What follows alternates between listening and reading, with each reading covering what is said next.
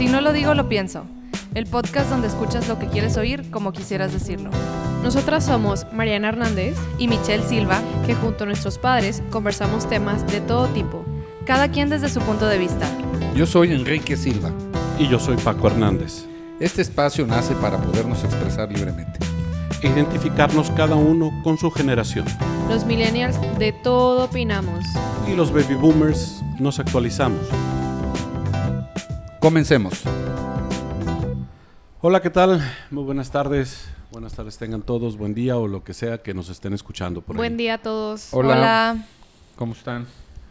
Bien, pues hoy Hola. vamos a, a tocar un tema interesante para ambas generaciones. Vamos a hablar de los nativos digitales. Eh, ¿Quiénes son? ¿Quiénes son los nativos digitales? Según un término acuñado por una persona de nombre Mark Perensky en el 2011, pues él decía básicamente que son la generación nacida en el 1995 al 2015, propiamente lo que se entiende como la generación Z. Estos eh, nativos digitales básicamente eh, son gente que navega por la red con fluidez, crean sus propios puestos de trabajo, quieren recibir la información de una manera ágil, inmediata, etcétera. Son, son gentes que nosotros coloquialmente podríamos decir, híjole, ellos traen el chip integrado. Este, ¿Qué opinan ustedes de eso? ¿Que, que traigan el chip integrado realmente? Eh. Pues, Mm.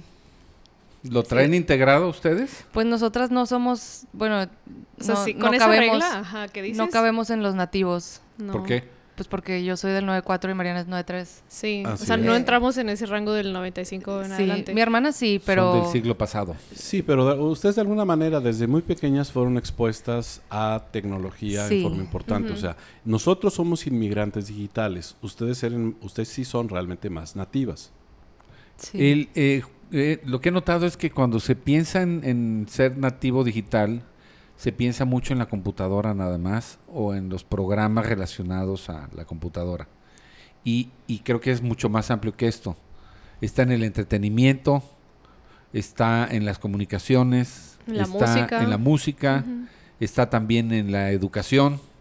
Mm. El, el- el tema de, de ser eh, nativo digital cubre una amplia gama de temas. Bueno, sí, yo me acuerdo que en mi escuela teníamos clase de computación. Ustedes me imagino que pues no. No, sí, ¿cómo no? ¿Cómo ¿Ah, no? sí? Bueno, en la Paga- carrera. la pagábamos las Eh, clases, ¿cómo en no? la carrera, pero pues yo en la primaria. Ah, sí, en la bueno, sí. primaria. en la primaria Sí, me acuerdo que había como- un salón de computación. Sí, pero acá eran todos los días clases de typear y pues de usar la Era el compu. equivalente a clases de mecanografía con nosotros, ¿no, Paco? Sí. Sí. eso me llama mucho la atención. Sí. Ahorita que dices de que, bueno, teníamos clases de Excel y PowerPoint, y, Sí. o sea, de cómo moverle. Ahorita me dio un shock esta semana. Este, en el trabajo hay un practicante y él no tuvo acceso a una computadora hasta, creo que prepa. O sea, tenía, pero creo que pues no era suya o... O no sé, la verdad es que no, o le pregunté como más o menos cómo hacía su tarea y siempre me decía, bueno, yo es que yo lo hacía a mano. Entonces, ahora que está en la oficina y está todo el día enfrente de una computadora haciendo diseños, de repente me pide ayuda porque me dice, uy, es que tengo que hacer una tabla en Excel, pero no sé cómo hacerla. Y yo, pues, o sea, entonces, X, yo como que le ayudo con toda la disposición, pero sí me dio, o sea, el shock de saber la edad que tiene, que es una persona más joven que yo, cinco años menor, y que no tenga el conocimiento de cómo funciona un programa básico que yo aprendí en primaria. Es que ahí, ahí entra un tema bien interesante. Realmente el nativo no es que tenga ese chip que comentábamos al principio, o sea, no, no, no lo tiene. Esa persona, como, como dice aquí Enrique, pues no ha sido o no fue expuesta a este tipo de cuestiones. Mm. Sí, el, el ser nativo entonces pasa por tener exposición a. Sí, totalmente. Eso Sí, este, porque puede que hayas nacido en ese rango de edad, pero si ni tienes acceso a computadora o a tecnología de un celular, pues ni, ni cómo. Así es. Ahorita comentabas, Paco, eh, antes de iniciar la emisión, algo que me pareció muy interesante sobre el eh, todo lo que nosotros, migrantes nacidos en los 60 nos ha tocado el privilegio de vivir. de haber nacido en esa Sí. época. Sí, eh, Tan antigua. El privilegio. Es, un privilegio porque La verdad es que sí, de repente me da como Sí. envidia. Cuenta- cuéntales a las niñas lo que, lo que nos ha tocado vivir. Es que sí, nosotros hemos tenido la, la fortuna de ser testigos de realmente saltos gigantes en el desarrollo de la tecnología. Po- ahorita pueden sonar boberas, pero créanme que haberlas vivido, híjole, fue impresionante. Por ejemplo, este, fueron situaciones que rompieron paradigmas, rompieron cuestiones, o sea, eh, vimos el, el viaje a la luna, o sea, eh, eso fue algo que era inconcebible. Este, En vivo, en vivo. en blanco y negro. Sí, en blanco y negro, por supuesto. Del teléfono de disco, o sea, el del que ustedes a lo mejor no entienden cómo funciona, este, ¿Cuál, pasamos al cuál móvil. es el de disco? El que le Pues- hacías chucu, chucu. Ah, ya. No, yo, ah, yo sí lo sé usar. Sí. Ah, yo también según lo sé hacer. Nos hemos preocupado por educarlas. Este, pero bueno, pasamos de, de- de ese tipo de aparatos a, a los móviles. Claro, para que tuviéramos nosotros ese tipo de aparatos ya habían pasado cosas, pero de eso al- a, los móviles es un brinco realmente. De la televisión en blanco y negro, pues nos fuimos al, al video on demand, o sea, hablamos de Netflix, Amazon, Apple, TV, etcétera. Después les cobramos los comerciales a estos amigos. Y yo miré un poco más lejos, Paco, a que cualquier ciudadano que tenga un aparato eh, móvil con cámara puede ser productor de contenidos. Así es. Sí, hemos tenido el... Y, y- y- y emitir en vivo también, Sí. O sea, ahorita Como cualquiera nosotros. es productor. como ¿eh? nosotros en este momento. Sí. Y ahí están los este, Insta Stories y todas esas cosas que... Que ustedes todavía no entienden un poco. mm, Pues no, no, no, todavía no me Tanto. cae por El- qué se el- tienen el- que borrar. El uso. De, de- El uso. El uso es el que no, no entendemos. O El sea, propósito. Creo, sí, creo que sí. El propósito. Sí, nosotros vimos caer el muro de Berlín. Este, híjole, vimos caer al PRI. ¿Te acuerdas que nosotros hablábamos de eso cuando estábamos en la escuela y, Sí. y Eso no también creíamos nos que tocó fuera a nosotros. posible? No, sí. Pero yo no lo recuerdo. No. Yo sí, porque mi- Ah. mis papás estaban como, oh, Sí y yo. ¿qué, ¿qué es esto? Digo, es que nosotros vivimos en eso. Y no lo creíamos posible, ¿no? Pero bueno, al final del día hemos sido afortunados por todos estos cambios. Y ahorita, ahorita estas generaciones, bueno, ¿qué es lo que se les, qué es lo que les esperará? Cuando estábamos estudiando en la carrera, en la materia de investigación para las ciencias sociales, había que ir a las computadoras. Entonces nos Ah. tocaba ir al centro de cálculo, esperar en fila, que pudieras imprimir tus hojas, este, revisar si tu proyecto había estado bien y si no, otra vez ve- vete a la computadora, regrésate a imprimir y otra vez chécalo. Eran horas y horas y horas. Y eso que a nosotros no nos tocó, como a mi hermano, por ejemplo, el, Las tarjetas. las tarjetas, cuando perforaban tarjetas. Entonces veías gente caminando eso? con pues unas tarjetas de papel así alargadas, que horizontales, se perforaban. que tenían códigos por todos lados, entonces en vez de, o sea, escribías sobre ellas pero perforándolas. Y algún lector de tipo óptico iban pasando las tarjetas hechas la raya e interpretaba el lenguaje, ¿no? Pero tarjetas de qué, ¿no? De, de cartón, de de, cartón. Pe- ¿cómo? papel. Eh, bueno, Pero ¿con qué máquina hacían eso? O Sí, no sea, entiendo. Eh, bueno, la- había máquinas para escribir que estaban ponchando los, los, los huecos. mm, Pero Entonces- eso que lo leía. unas computadoras computadoras. en donde Ah. ellos llegaban ahí en el centro electrónico de cálculo y eh, entregaban su bonche, pero créanme, un bonche grueso de puras hojas de esas, de puras cartones de esos, y los ponían ahí y las computadoras arrancaban leyéndolos. Un lector óptico es, es el que hacía ese efecto. Y el equipo que hacía eso era de las dimensiones de este cuarto. Sí, una cosa impresionante. Ahora, para que se den Este una idea, cuarto es estamos... grande. cualquier teléfono Sí. de, de- de cualquiera de nosotros es mil veces más poderoso que esa máquina. ¿De cuánto o- sería o este cuarto? ¿De 2000. 4 por...? De 4 por 6 y dos y medio metros de altura. Una cosa... Sí, digo, ¿te acuerdas de eh, el, el primer verano eh, con computadoras? O sea, el campamento de verano con computadoras era la sensación. Qué padre. O sea, olvídense, el campamento de verano, en- eh, estamos hablando más o menos del 83, 84, el TEC sacó esa modalidad, le llamaban campamento de verano con computadoras. Entonces los niños se quedaban ahí en, ahí en las instalaciones del campus y el objetivo, o sea, lo- el super gancho era las computadoras y lo que hacían era, Claro. los sentaban ahí, los ponían yo creo que a jugar y les enseñaban cosas, ¿no? Pero Sí, el punto es que también en la educación eh, esto de, de la tecnología ha tenido un gran impacto. Ahora tú puedes eh, estudiar cursos de maestría de Yale, de Harvard, En gratis, línea, casi. Sí, gratis. En línea. Y, y ya el tema no es el canal. Se ha convertido esto en, en- en otra cosa, eso es otra manera de ver el mundo. Más que nada es el acceso a, o sea, como Es comentabas hace rato. O sea, yo recuerdo cuando también estábamos, pues, no sé, más o menos en secundaria y, y a, a lo mejor no todos tenían computadora y había bastantes lugares de cibercafés. Ahorita ya ves muy pocos y realmente el uso que le dan a las computadoras que están en cibercafés que todavía existen es más que nada como para imprimir Sí, para cosas. imprimir.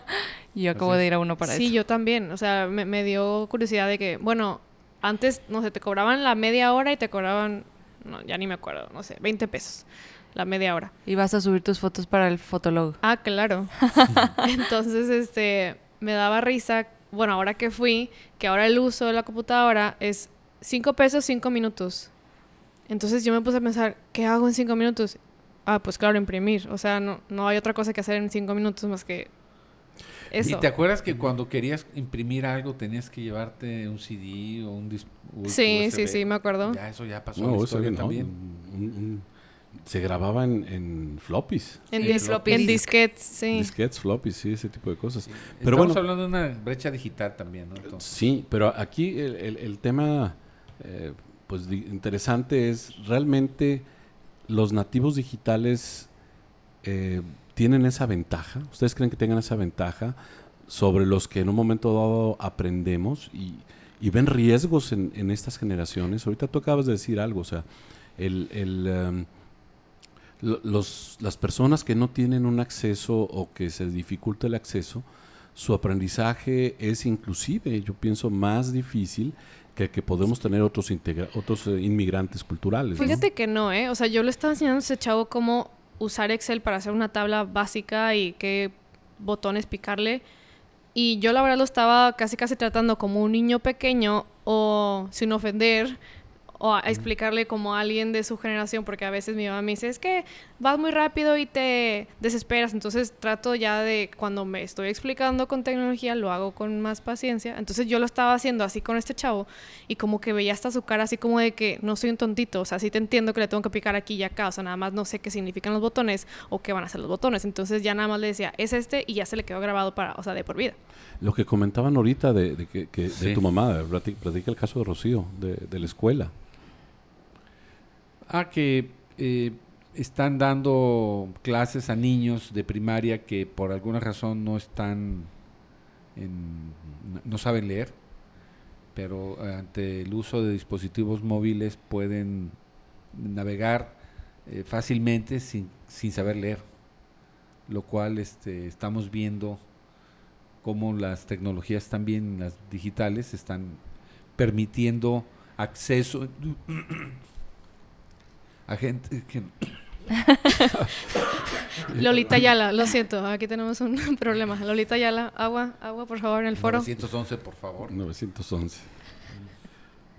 Sí, o sea, digo, aquí queda claro en un momento dado que pues hay, hay, hay jóvenes, hay, hay personas que no están eh, o que no tienen, no, no han tenido el privilegio, la posibilidad de poder inclusive aprender a leer, pero que la exposición que existe hacia estos medios digitales, distintos me- canales, medios digitales, pues se les facilita el, el poderlos usar, ¿no? Cosa que si agarramos a una persona mayor, o sea, un ma- mayor que yo, una persona de, no sé, a lo mejor de 70 años, este, esa persona difícilmente va, va casi casi a aprender una televisión moderna. ¿verdad? No, pero ahí va, o sea, ahí ves, por ejemplo, no saben leer, pero sí le saben mover a la tecnología y ahí es cuando ves también el impacto visual, o sea, cómo, cómo es de importante, porque que yo recuerde, ahorita que estás mencionando, bueno, si a una persona más grande que tú le explicas cómo prender un DVD, yo por ejemplo le explicaba a mi abuelo varias veces de cómo tenía que moverle a una película y siempre él se regía más, más por colores que por lo que hacían los mismos botones. Entonces me decía,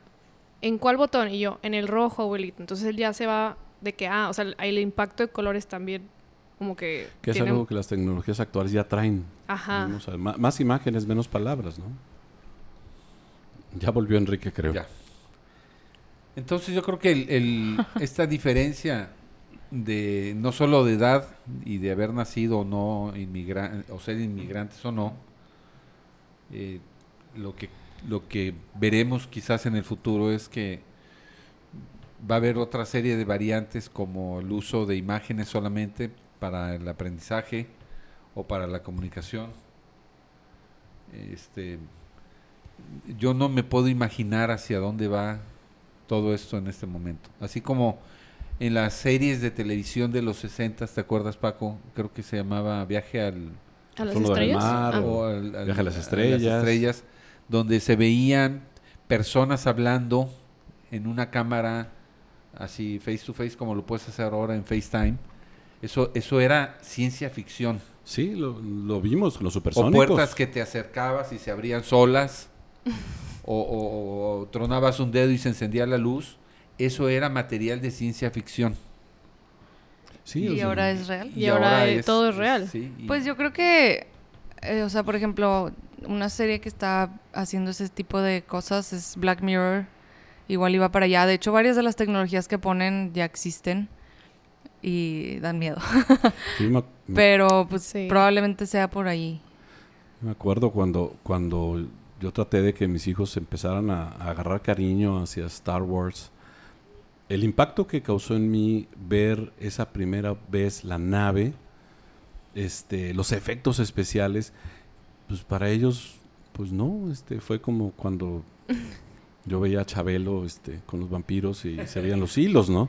Este, y para ellos, para ustedes no, no fue así, sino, no es sino estas, hacia, hasta estas nuevas series don- o capítulos de, de la película, de la saga de, de Star Wars, en donde ya admiran la tecnología, ya ven lo que, ya ven esos cambios que vimos antes. Decía ¿no? Mariana sobre el tema de que esto también ha incidido en la música.